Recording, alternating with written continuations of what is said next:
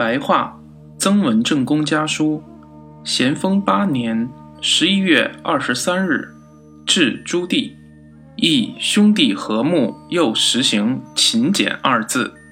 成侯、继帝、元辅老弟左右。十七日接到成帝初二日信，十八日接到成帝初五日信，知道一切。三和拜错的信，初五日因为家里还没有确讯。并且县城里一点也不知道，也太奇怪了。九弟于二十二日在湖口发信，至今没有再接到信，实在是悬念之至。幸亏接了西安的信，说九弟到汉口以后会有信给他，并且派专人到桐城、山河寻找下落。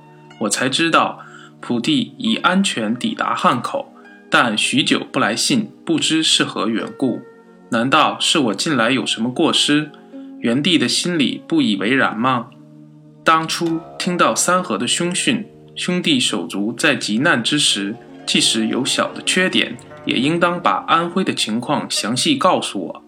今年四月，刘昌楚在我家伏击，一开始即就下判词说：“复得燕武修文，得贤字。”这个字谜的谜底是一个“败”字。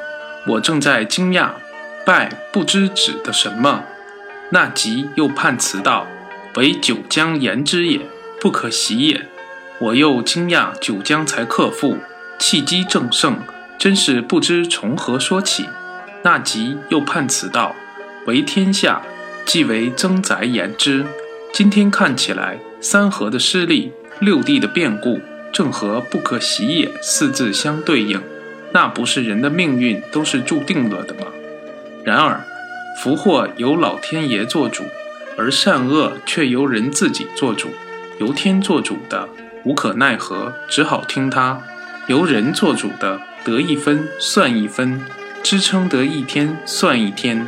我们兄弟绝不可以不洗心涤虑，以求努力将家运挽回。